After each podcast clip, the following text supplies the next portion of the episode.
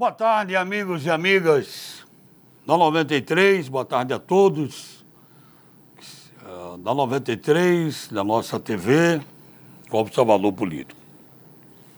Hoje eu vou começar o programa aqui, até pedindo permissão ao meu amigo de bancada, César Santos, é, para começar falando sobre política. Né? E porque eu falo assim, porque César é o cara mais antenado aqui na bancada para falar sobre o assunto. É até bom porque eu vou começar falando aqui e o que, se César tiver que fazer algum reparo, ele faz logo adiante. O Tribunal Superior Eleitoral, o TSE, decidiu por maioria de cinco votos a dois que os políticos enquadrados na lei da ficha limpa até outubro de 2012 podem disputar as eleições desse ano.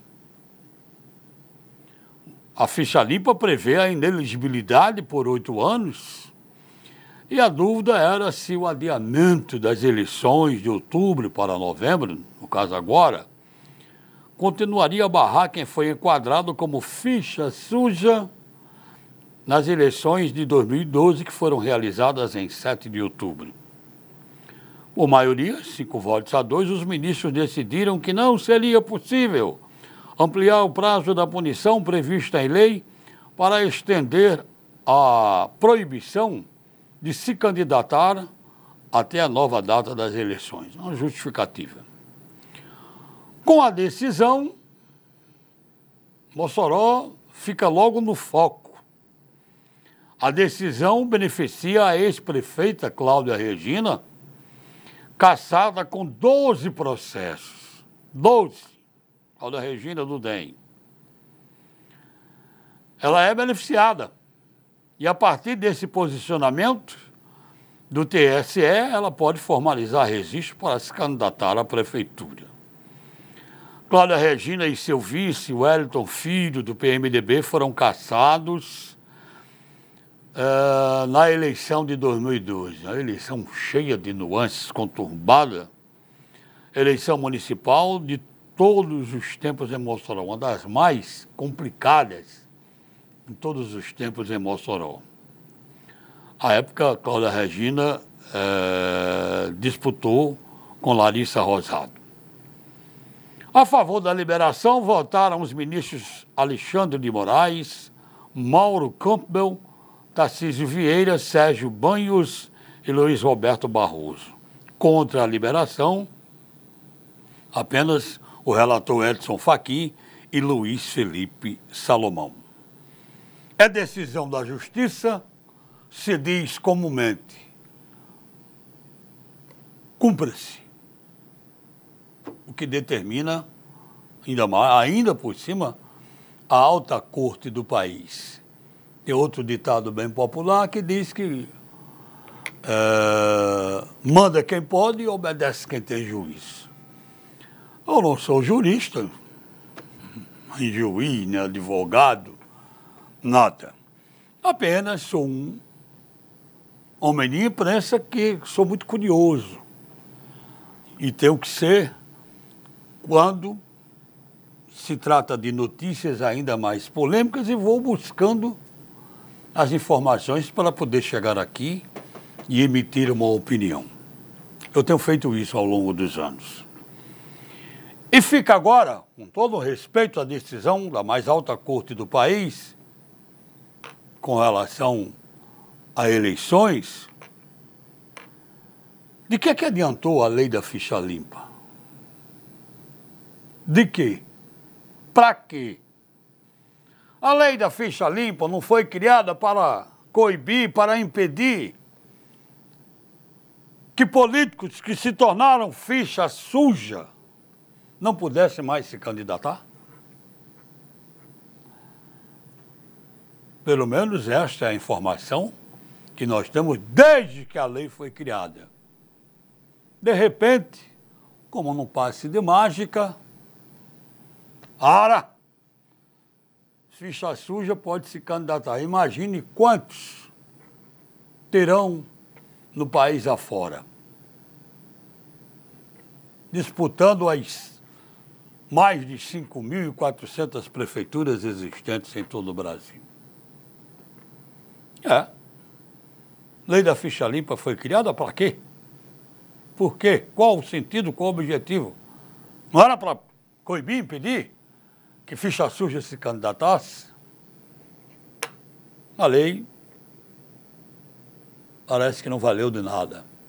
Foi revogada. Bom, é um argumento que a justiça tem. Mas quando se trata de eleição, quando se trata de políticos candidatos a cargos, políticos candidatos às prefeituras, as mais de 5.400 prefeituras do país, você fica com um pé atrás, uma pulga atrás da orelha. É aquele candidato ou candidata que foi declarado ficha suja, que não cumpriu o seu mandato, porque a justiça o tirou, porque era ficha suja, porque passou os pés pelas mãos, e agora a justiça abre o leque, talvez até um tapete vermelho diz ficha suja, pode ser candidato ou candidata, assim você queira. Boa tarde, meu amigo César Santos. Se eu estiver errado no meu, no meu raciocínio, você pode discordar e me corrigir, mas é assim o que eu penso. Eu deixo a sua, ao seu critério, porque você, quando o assunto é política, você é o nosso carro-chefe aqui. Boa tarde, César. Está sem áudio. César, estamos sem áudio.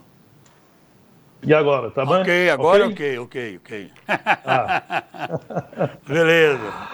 Tá boa a imagem? Tá ótima, perfeito, tá ah. tudo bem. Boa tarde para você, Edmundo Torres. Boa tarde para os, os amigos do Observador Político. Olha, essa, essa decisão dos ministros do TSE, uma decisão tomada ontem à noite, né? Foi uma decisão tomada por cinco votos a dois, cinco votos pela elegibilidade de políticos ficha suja e dois votos é, pela inegibilidade desses políticos que praticaram crimes eleitorais nas eleições de 2012. Essa decisão repercute em todo o Brasil e, evidentemente, trazendo para Mossoró, ela tem uma, uma repercussão, porque um dos, é, uma das nove pré-candidaturas à Prefeitura de Mossoró se envolve exatamente na faixa de políticos ficha suja. Né? Nós estamos aqui fazendo referência à ex-prefeita Cláudia Regina, uh, do Democratas, que foi candidata em 2012, conseguiu uh, se eleger mas é, ficou no poder só por 11 meses, porque foi condenada em primeiro grau, em justiça de primeira instância, depois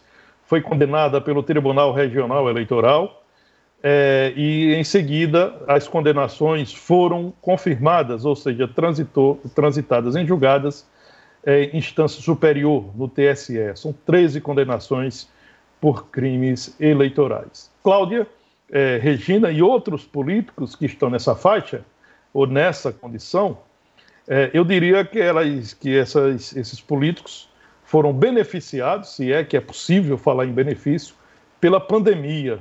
Ou seja, são os candidatos que vão carregar o selo do coronavírus nas eleições. Por que isso?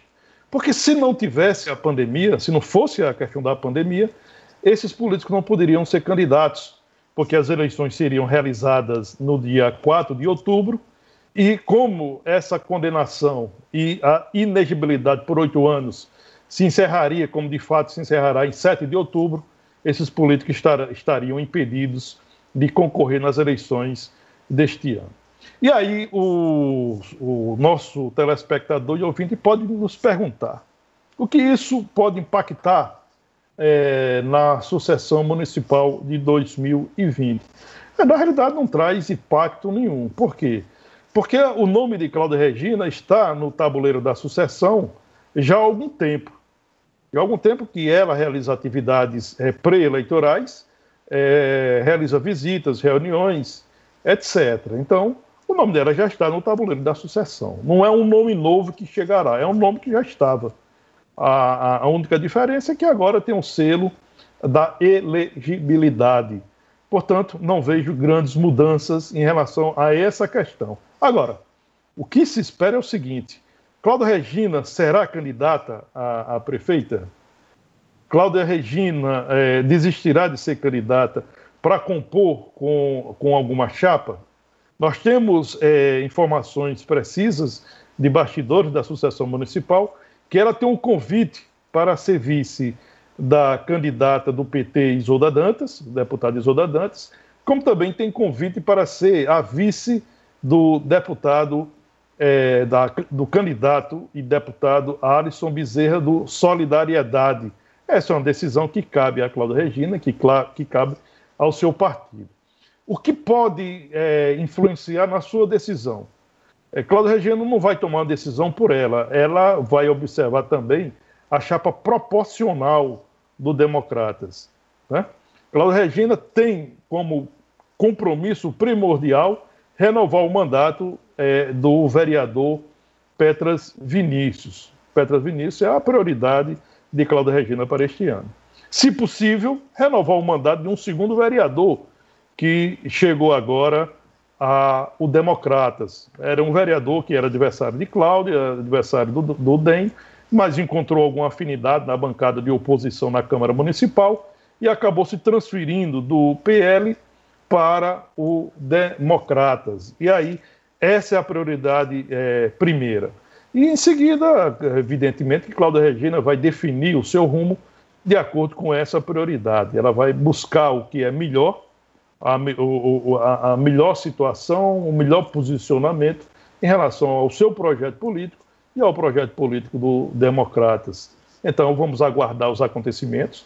Nós já estamos é, no período das convenções partidárias. Agora é uma espécie de contagem regressiva.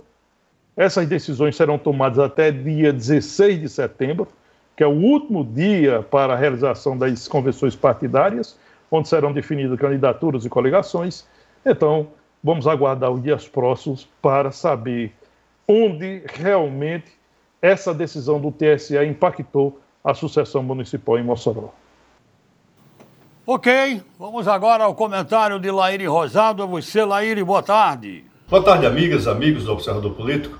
O Tribunal Superior Eleitoral decidiu ontem, por cinco votos a dois, que aquelas pessoas que estavam impedidas de disputar eleições por conta de algum processo na Justiça Eleitoral, com a prorrogação do pleito para novembro, poderão disputá-las se as suas sentenças já tiverem sido exauridas.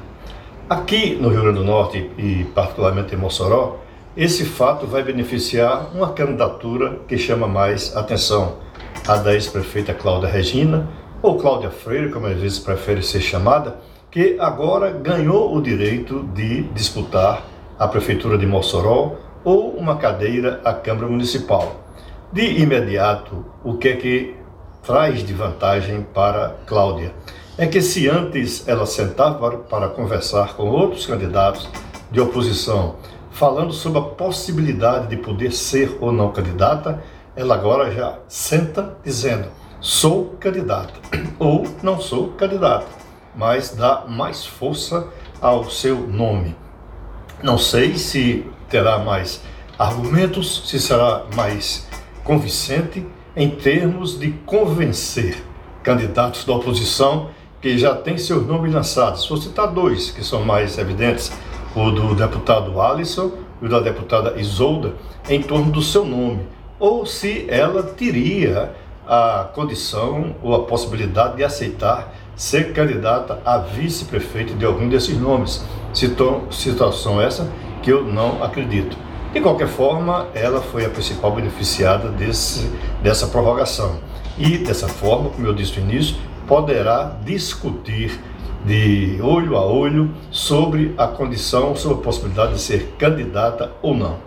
Quem assiste a tudo isso de camarote continua sendo a prefeita Rosalba Ciarlini, que torce para que a oposição continue a se dividir, a se fragmentar cada vez mais, pois dessa maneira ela estará consolidando a sua candidatura à reeleição.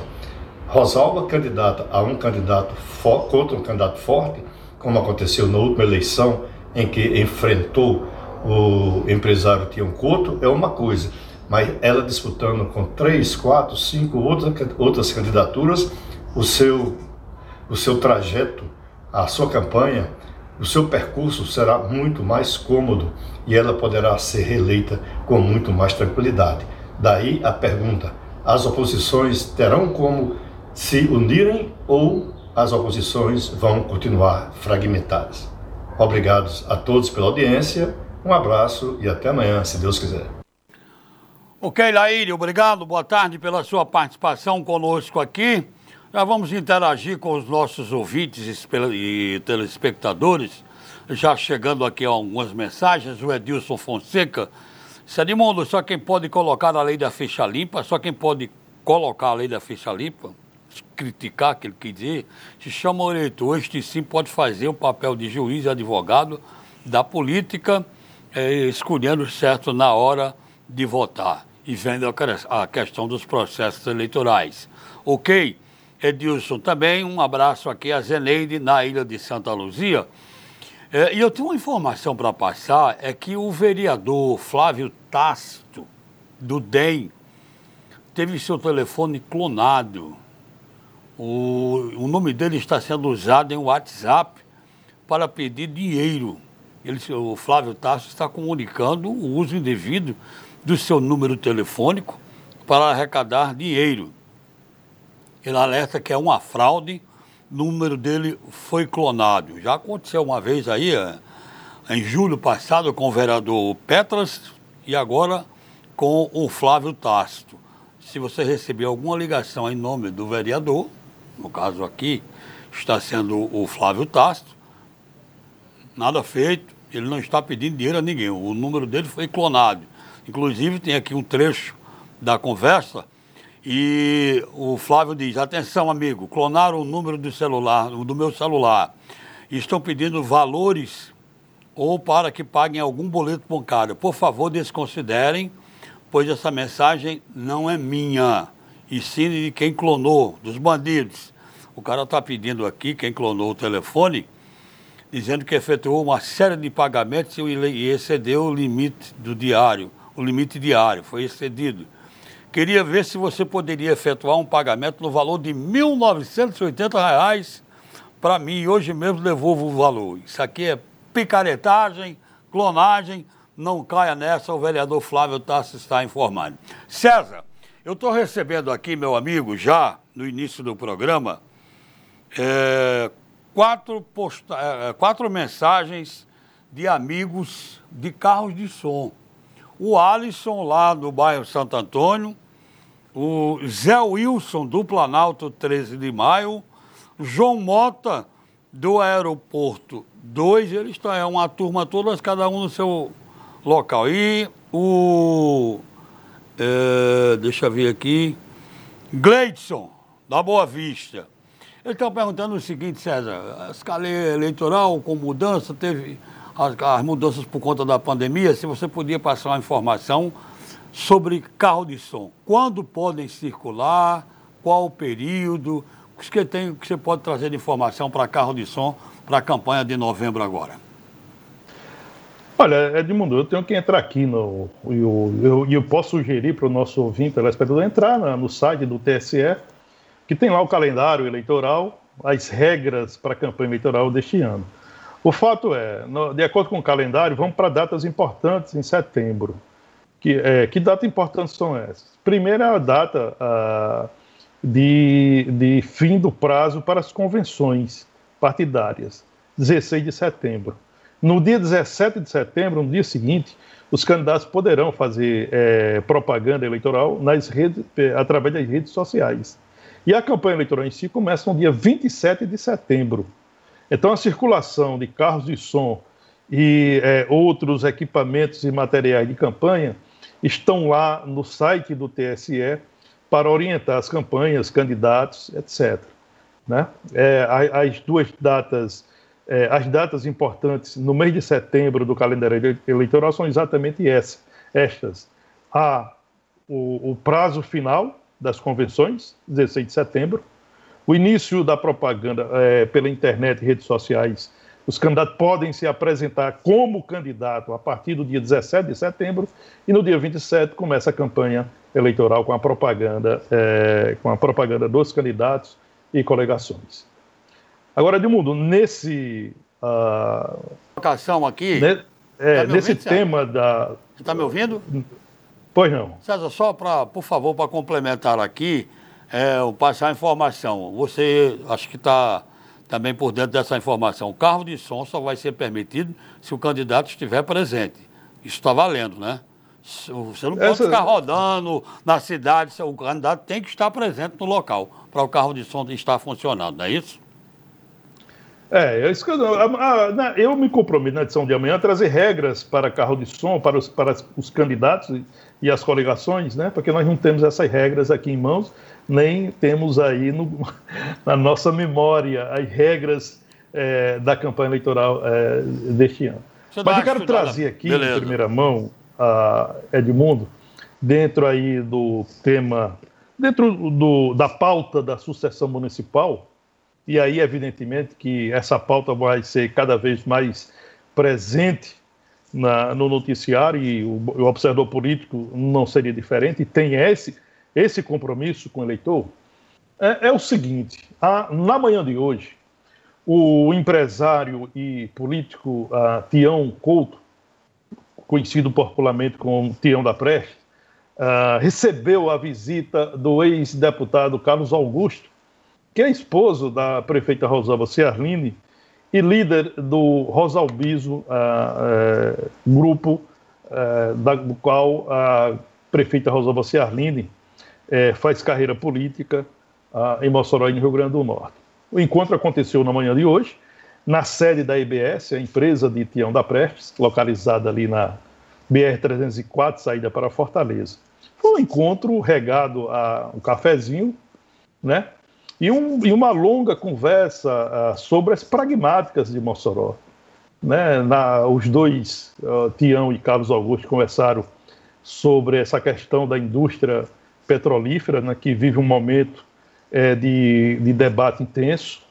A Tião da Preste contou um pouco da sua trajetória vitoriosa na indústria petrolífera, falando inclusive de trabalhos realizados por suas empresas é, em países outros, né, como a Líbia, por exemplo.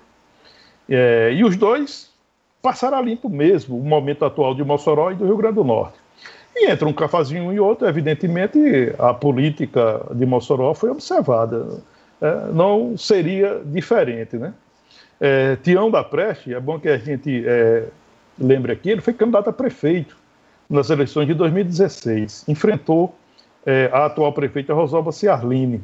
Naquela, naquele ano, né, ele teve como vice o empresário Jorge do Rosário. É, para a sucessão de 2020, Tião decidiu não colocar o seu nome à disposição do, do eleitor moçoroense.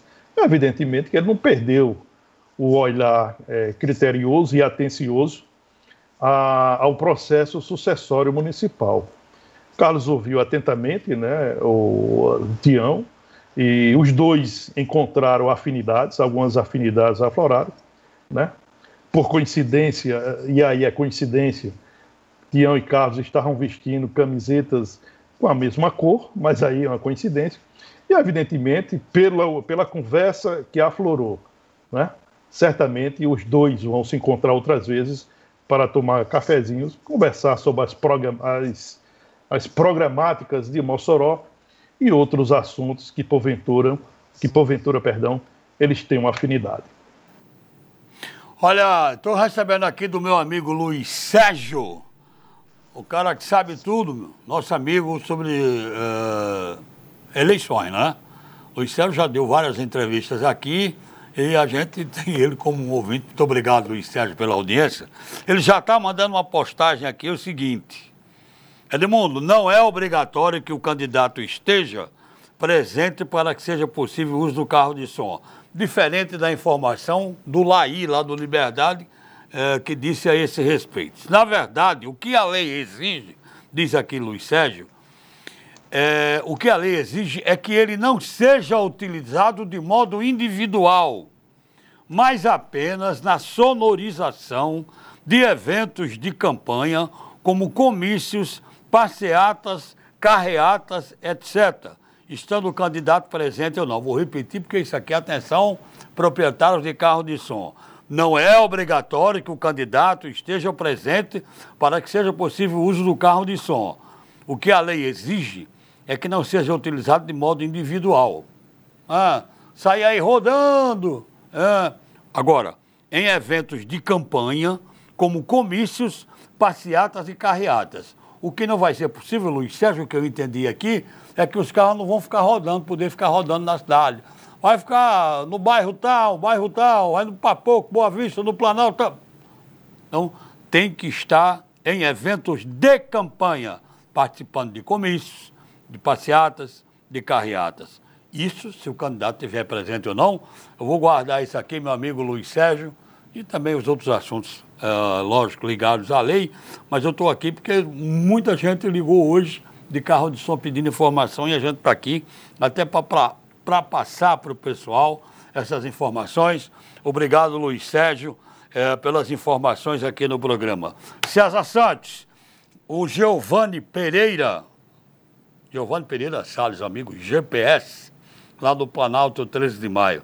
A pergunta que ele faz e uma pergunta também que o Demóstenes Rocha está fazendo também do Alto da Conceição. Ele diz com relação ao aumento do. Eles dizem, com relação ao número de aumento de, eh, de vereadores na Câmara, inclusive, César, eu estou com a, uma nota aqui da sua coluna de hoje, onde você escreve o seguinte: o fato de ampliar o número de vereadores não aumenta o valor do duodécimo do legislativo. O limite hoje é de 6% da receita. Como Mossoró ultrapassou os 300 mil habitantes, o limite cai para 5%, conforme o artigo 29A da Constituição. É justamente isso que eles estão pedindo explicação. Como é que aumenta o número de vereadores e cai o repasse do, do Microfone, o microfone. microfone, certo. Olha, é, é, é, é, uma matemática simples. O, o duodécimo uh, cai nesse, nesse. Primeiro, vamos, vamos contextualizar o que é isso. É, Mossoró passou de 300 mil habitantes, conforme o IBGE. Isso está registrado. Ok? Cidades é, com a população entre 300 mil a 450 mil habitantes podem ter até 23 vereadores, 23 cadeiras na Câmara Municipal. Não é obrigatório, é que pode ter, é o teto. A Câmara decidiu criar essas duas vagas a mais na Câmara Municipal. Vai cumprir o teto. Foi aprovado em primeiro turno, né? é uma proposta de emenda uh, de emenda que foi aprovada ontem em primeiro turno e será aprovada em segundo turno no dia 15 de setembro. Portanto, está em voga a partir das eleições deste ano. O eleitor vai às urnas para eleger 23 vereadores em Mossoró e a próxima legislatura terá esse número. E aí, o, o, a maior preocupação do cidadão é: vai aumentar a despesa na Câmara? Despesa na Câmara vai. Por que vai? Porque são mais dois gabinetes, são mais dois vereadores, os vereadores têm os seus assessores, etc. Aumenta a despesa na Câmara. Vai aumentar o percentual de duodécimo que é, transmit, que é transferido do Executivo para o Legislativo? Não, não vai. E aí o cidadão pergunta, mas vai reduzir em termos é, concretos os valores em termos de recursos para a Câmara? Não, não vai reduzir. Penso que vai aumentar. E aí o cidadão diz: como assim? Se o, o limite hoje é 6% da, do, do orçamento do município e vai cair para 5%, como é que aumenta em termos de recursos? Ora, Mossoró, quando sai, quando passa de 300 mil habitantes, Mossoró vai para outro patamar. Né? Mossoró passa a receber mais recursos é, de, de, de transferências federais são mais recursos do Sistema Único de Saúde, mais recursos do, do SUAS, né? Mais recursos de outras transferências. Então, essa receita vai aumentar. Por isso que quando aumenta a receita, cai o, o, percentual do duodécimo. Então, o Mossoró alcança outro patamar, vou usar patamar porque é uma palavra da moda nesse momento, e é, é, é cai de 6% para 5%, mas em termos de recursos concretos para a Câmara, eu acho que não vai sofrer redução. Então, o, o cidadão de, de Mossoró fica muito tranquilo. O fato de Mossoró passar de 300 mil habitantes, a cidade ganha em status, vai para outro patamar, por consequência, receberá mais recursos de transferências federais. E a Câmara tem todo o direito de aumentar o número de 21 para 23 vereadores. Uh, olha, vamos aqui também. Boa tarde, amigo. Então, Mossoró passou de 300 mil habitantes, vai ter segundo turno? Não, não. Mossoró não tem segundo turno, não. Ainda vai demorar, a Sérgio já falou esse respeito aqui. Nós vamos continuar ainda só com o turno, só a eleição do dia 15 de novembro. O Gelcione está participando aqui com a gente, uh, Silva, e mudando aqui um pouco o assunto, a pauta, né? Ele diz, boa tarde, bancada. Afinal, as escolas particulares e públicas serão ou não liberadas para as aulas? Gelcione, a questão é a seguinte. Escolas públicas, o município e o Estado não tem ainda uma data. Não tem data para voltar, não. Oficialmente, não. Agora, com relação às escolas particulares, que estão, lógico, particulares, está dizendo, né? Estão muito mais ansiosas na volta. Uma ação popular foi impetrada uh, na última segunda-feira, antes de ontem, no Tribunal de Justiça aqui do Rio Grande do Norte, pedindo a liberação judicial para retorno às aulas nas escolas particulares aqui do Rio Grande do Norte. O autor da ação é um, é um economista chamado Werner Jost.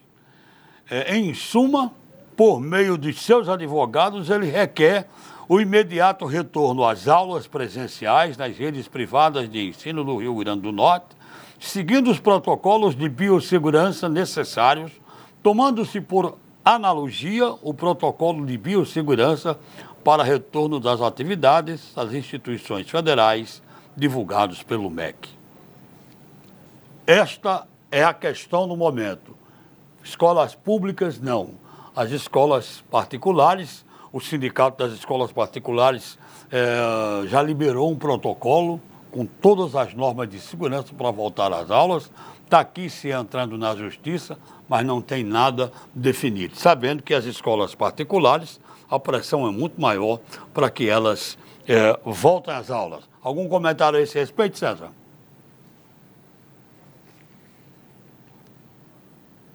Microfone. O seu, seu microfone, César. Hoje eu estou meio perdido aqui é. nessa. Hoje, a, hoje a sua memória está lhe traindo demais. É.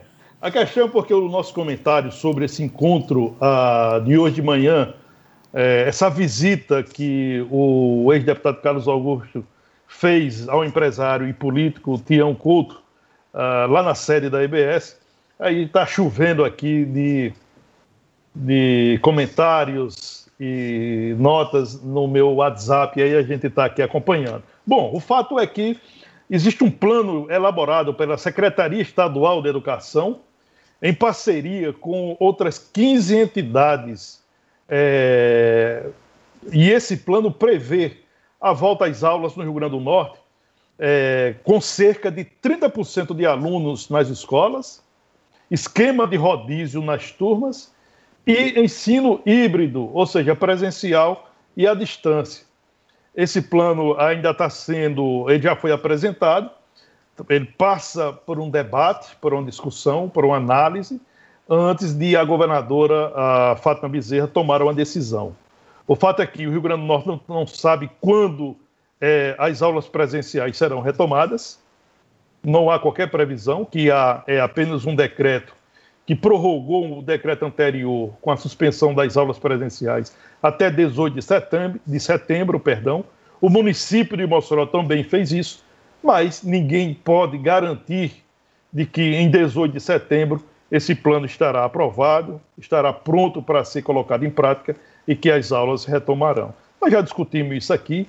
Eu vejo que essa questão da, da, da rede pública de ensino e a rede privada de ensino, ele tem um, um debate muito mais. Tem que ser um, de, um, debate sob o ponto de vista de educação, sob o ponto de vista so, social, do que um debate político.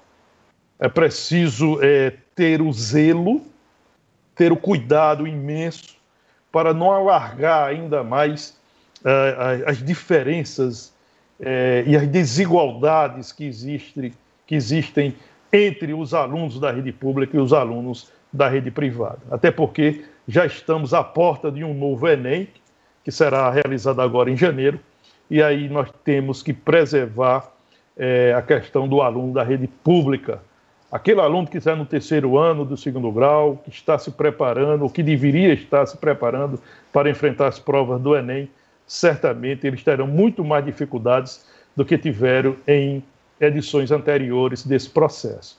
É uma situação delicada e creio eu que as autoridades públicas têm a responsabilidade, ou pelo menos deve ter essa, essa responsabilidade, para evitar o prejuízo máximo possível. Outra aqui para você, César, que eu acho que você fecha agora o nosso primeiro bloco. No segundo, você vai voltar com a sucessão em Baraúna, não é isso? Você anunciou isso. ontem. Daqui a pouquinho. Exatamente.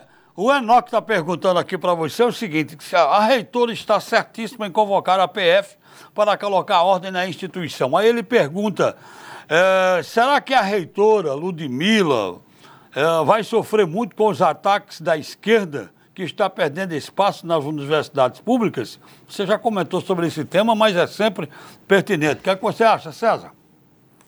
Olha, eu acho o seguinte: a manifestação ah, dos, da, da, da, esquerda universitária ela é legítima dentro, do, dentro de um Estado democrático de direito. Eu já comentei sobre isso e defendo toda manifestação, seja ela qual for, desde que seja mantida a ordem. A gente não pode é, misturar manifestação, protesto com baderna. Baderna é outra coisa. E a manifestação é, que foi realizada no primeiro dia de trabalho da nova reitora foi uma manifestação legítima. Não houve baderna, houve a ocupação de um prédio anexo ao prédio da reitoria da UFES, aqui no campo central de Mossoró, e os estudantes fizeram a sua manifestação né, contra a nomeação e posse da nova reitora. Ponto. Acho que a nova reitora, Ludmila Oliveira, ela pecou em, nesse primeiro momento, ter procurado a Polícia Federal, ter apresentado uma queixa e ter provocado a abertura de um inquérito, de um processo de investigação contra a presidente do Diretório Central dos Estudantes, a aluna Ana Flávia Lira, Ana Flávia Lira é, fez duras críticas, fez, né? É, tem áudios dizendo que a reitora não entrará na, no campus da UFES nem de helicóptero, tem. Mas, olha, são, são críticas duras que, ao meu ver, não representa de forma contundente uma ameaça à, à integridade da reitora ou da instituição. Então, acho que a reitora, nesse momento, ela não poderia, eu não faria isso. Eu entendo que ela tem que assumir uma liderança dentro da academia, tem que chamar todos os segmentos acadêmicos para pacificar a universidade. É preciso garantir a harmonia de todos, respeitando todos, até porque a universidade é um ambiente de ideias, da pluralidade das ideias, e é preciso respeitar isso. Então, creio que nesse momento a reitora tem essa posição deve ter essa posição, deve assumir uma liderança e deve trabalhar para pacificar a nossa UFESA para o bem da nossa universidade. Olha, como a gente falou ontem, hoje vamos fazer uma avaliação sobre a sucessão municipal no município de Baraúnas, que fica aqui a 36 quilômetros de Mossoró. Mas antes, apenas um pedido do Zé Mídio, que é ex-vereador de governador do Cerro Rosado, que ontem no nosso comentário colocamos o Zé Mídio como uma possibilidade de apoio à candidatura de doutor Arthur Vale. Zé Mídio fez é, contato e disse o seguinte: O Solidariedade, seu partido, definiu chapa proporcional e vai caminhar exclusivamente com chapa proporcional. Portanto, não estará no palanque de doutor Arthur Vale. Né?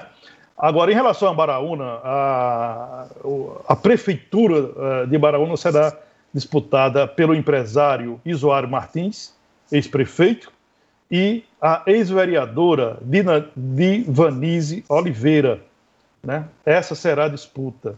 Isoário Martins tem o apoio da atual prefeita Lúcia Aldivon e do seu esposo, ex-prefeito Aldivon Nascimento. Já Divanise é candidata pela oposição. A disputa, ela se apresenta como uma disputa acirrada, né? mas com uma ligeira vantagem em favor de Isoário Martins. Ele tem a reconhecida liderança político-popular no município. Isoário foi responsável pelas vitórias do seu grupo nas últimas eleições. Isoários ajudou a eleger Aldivon Nascimento em 2008, é, se elegeu prefeito em 2012 e elegeu a atual prefeita em 2016. É, Lúcio Aldivon seria a, a, candidata natural à reeleição. Mas o grupo entendeu que Soares reúne as melhores condições para enfrentar a campanha deste ano. Já Divanise, ela tem um projeto político sustentado é, na herança política do seu pai, o ex-vereador e ex-prefeito José, é, ex-prefeito e ex-vereador José Ivan de Oliveira. É, foi vereadora, tentou se eleger prefeita em 2016, mas não obteve sucesso. No entanto, ela mostrou-se forte na política eleitoral de Baraúna. Para se ter ideia, a diferença entre Lúcio Aldivon e Divanise nas eleições de 2016 foi de apenas 280 votos, ou 1,76% dos votos válidos.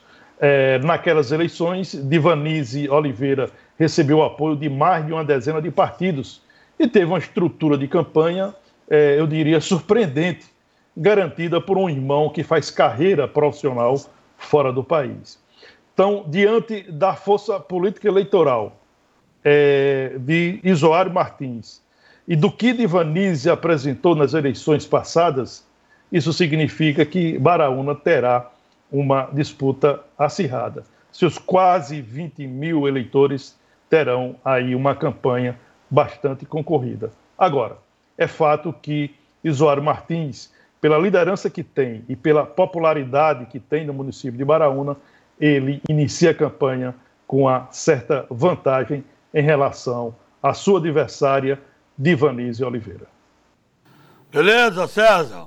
Pessoal aqui, é, João Eudes, Genival e o Paulo Ricardo, lá de Baraúna, aplaudiram aqui já. Opa, Baraúna, valeu, César. Olha, César, como disse ontem, tem mais de 60 municípios, eu acho, aqui na região, no Oeste, Alto Oeste, Vale do Açu, para ele comentar. Ele vai vendo aí, vai trazendo, porque César vai perguntar aqui, qual é o município de amanhã? Você já tem aí em mente, não? Hein, e no início do programa, no início do programa de amanhã a gente anuncia. Pronto, ok. Olha, é, o Brasil está de novo em recessão está entrando de novo em recessão. As notícias da área econômica dizem que o produto interno bruto, o PIB, teve um tombo histórico de 9,7% no segundo trimestre, comparando-se com os três primeiros meses do ano, devido ao impacto da crise do coronavírus. Agora, a equipe econômica do governo justifica plenamente que é por conta da pandemia. Uh, a divulgação, os números foram divulgados com o IBGE, pelo IBGE.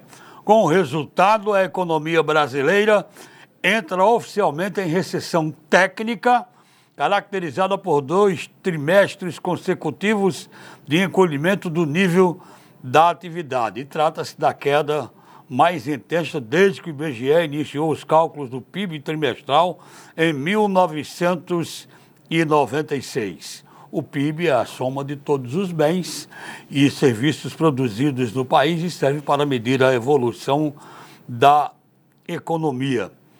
Pois é, César, é, para a equipe econômica do governo do presidente Bolsonaro, tendo à frente o ministro Paulo Guedes, fica até fácil justificar, né?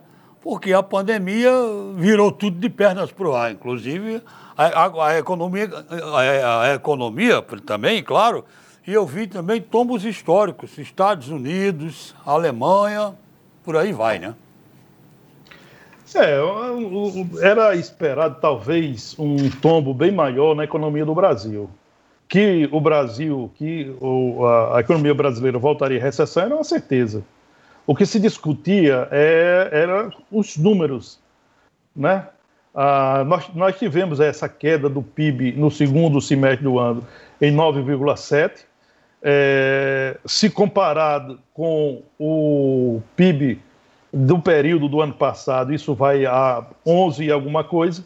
Agora, a previsão do Banco Central, que toda segunda-feira emite aquele boletim Fox, né, que emite aí a previsão do mercado, do mercado financeiro do Brasil, mostra que a previsão de queda do PIB né, continua sendo reduzido é, semana a semana. Já 11 semanas seguidas, essa previsão de queda ela recua. Né? Então, nós temos aí uma possibilidade de, ao final do ano, o PIB não ter sofrido tanto quanto se imaginava. No entanto, é fato que o Brasil está voltando à recessão. Infelizmente, são consequências dessa pandemia sem precedentes que atingiu a, a economia é, de todo o planeta. A galera flamenguista, né? São quatro, cinco postagens aqui de torcedores João Paulo, João Luiz, Pedro Henrique, Miguel Neto e Solange, torcedores do Flamengo, vocês nunca mais, nunca mais falaram em futebol, nunca mais falaram do Flamengo, vamos falar agora. Eu vou já começar aqui, vou passar a bola para César, nós dois, dois flamenguistas roxos, eu e César, e baraunenses também.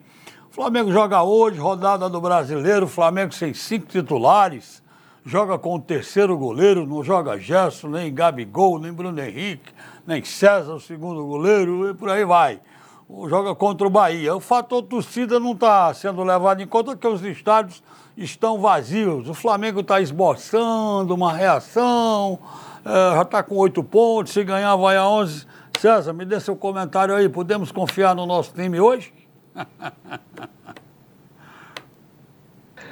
Olha, Edmundo, o futebol é uma coisa interessante, né? Mexe com, com, com os torcedores, mexe com o país e tal. A questão do Flamengo, o, o, Flamengo ele está se ajustando a uma nova realidade. Eu vou dizer uma coisa para um torcedor do Flamengo. Olha, esqueça Jorge Jesus. Esqueça o time de Jorge Jesus. Jorge Jesus não está mais no Flamengo. Quem quiser aquele sistema de jogo do Jorge Jesus, liga a televisão para assistir o Benfica jogar. JJ hoje é técnico do Benfica. O torcedor do Flamengo tem que esperar a, a, o conceito de trabalho do seu novo treinador, o Domenech Torran. Então, espere dele e cobre dele um, um, melhor conceito de futebol, um conceito de futebol que possa ser vencedor, como foi de Jorge Jesus. Eu penso que com esse novo treinador do Flamengo, o Flamengo não vai ter um, uma formação de 11 jogadores definida. O Flamengo vai mexer muito com a sua formação e também vai mexer no entendimento de jogo de acordo com o adversário.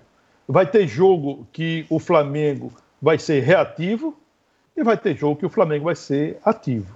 Vai ter jogo que o Flamengo vai entregar a bola do adversário para buscar o gol através de, contragolpes, e vai ter jogo que o Flamengo vai ter o domínio de bola nos seus pés. Então, penso que esse é, é a, o conceito de futebol que Domenech Torran traz para o Flamengo, trazendo exatamente aquele conceito de Pep Guardiola, né? técnico vitorioso, do qual o Domenech foi auxiliar por 16 anos.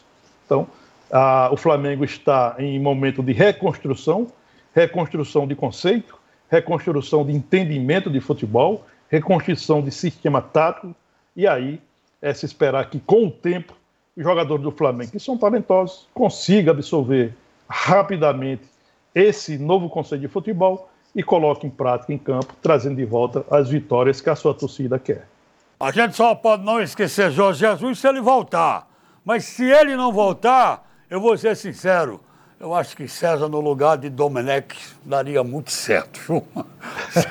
César, para a gente fechar aqui, para a gente fechar aqui é o seguinte, um assunto muito pertinente. É, mais uma promessa é, da, de campanha da governadora Fátima ou dessa vez sai mesmo a eleição para eleição direta para reitor na UERN? Olha, é, Edmundo, na realidade, a, a governadora Fátima Bezerra não prometeu eleição direta para reitor da UERN nas eleições de 2018. O que ela prometeu naquelas eleições foi autonomia financeira da UERN, né? Inclusive, eu recordo que há um ano, exatamente em setembro de 2019, na Assembleia Universitária ocorrida aqui em Mossoró, no Teatro de Zui Rosado, a governadora foi cobrada dessa promessa e, naquele momento, ela renovou a promessa, ela requentou a promessa e disse o quê há um ano? Que ia instituir um grupo de trabalho para elaborar o projeto de autonomia financeira da UERN. O que foi que ela disse ontem a representantes da UERN na reunião ocorrida em Natal? Formação de um grupo de trabalho para elaborar o projeto de autonomia financeira da UERN e também a mudança no processo de escolha do reitor, acabando com consulta e passando a ter eleição direta. É aguardar que dessa vez a governadora cumpra a sua palavra. Se você quiser me perguntar Edmundo, se eu acredito que esses dois projetos sairão do papel para a prática, eu digo que um sairá, o que, o que vai alterar o processo de escolha do reitor, acabando com a consulta à comunidade acadêmica para definir a eleição direta. Quanto à autonomia financeira, é um sonho que acho que vai demorar mais um pouco. É, realmente, é, César, muito bem colocado porque essa questão da eleição direta para o reitor seria um passo, está aqui do lado, poderia ser, mas a questão da economia financeira, o assunto é muito mais profundo, muito mais embaixo, e não. Isso vem rolando. Muito mais, deli vem de muito, muito tempo, mais né? delicado. Né? É, muito, muito mais, delicado. delicado. e vem de muito tempo, não é verdade? Pessoal, tem um aqui... detalhe, é, ah? Edmundo, ah, e tem um detalhe: essa questão da mudança, se ocorrer vai ser elaborado um projeto, esse projeto vai ser encaminhado à Assembleia Legislativa para votação. É, se houver essa mudança de escolha, no processo de escolha do reitor, acabando com consulta acadêmica para eleição direta e, por conseguinte, tirando a autonomia do chanceler da UERN, que é exatamente o, o governador ou a governadora do Estado, eu penso que é um debate que a gente precisa aprofundar a discussão há um lado positivo, sob o ponto de vista democrático, que é eleição direta, escolhe e nomeia. Ponto. Mas há um contexto muito mais profundo e muito mais é, geral dessa condição que merece uma discussão. E, evidentemente, a gente precisaria de muito mais tempo para debater um assunto tão importante. Bom, para a gente fechar aqui, o pessoal está tá até brincando com você, viu, César? O pessoal está dizendo aqui, ó. Rapaz, pelos conhecimentos, César daria mesmo certo para ser treinador, não é? Eu digo, olha, acabem com essa conversa, porque César é jornalista profissional, é assim que ele vai ficar até o fim da vida. Joga bola, se meter com bola, já foi no passado. Só comentando.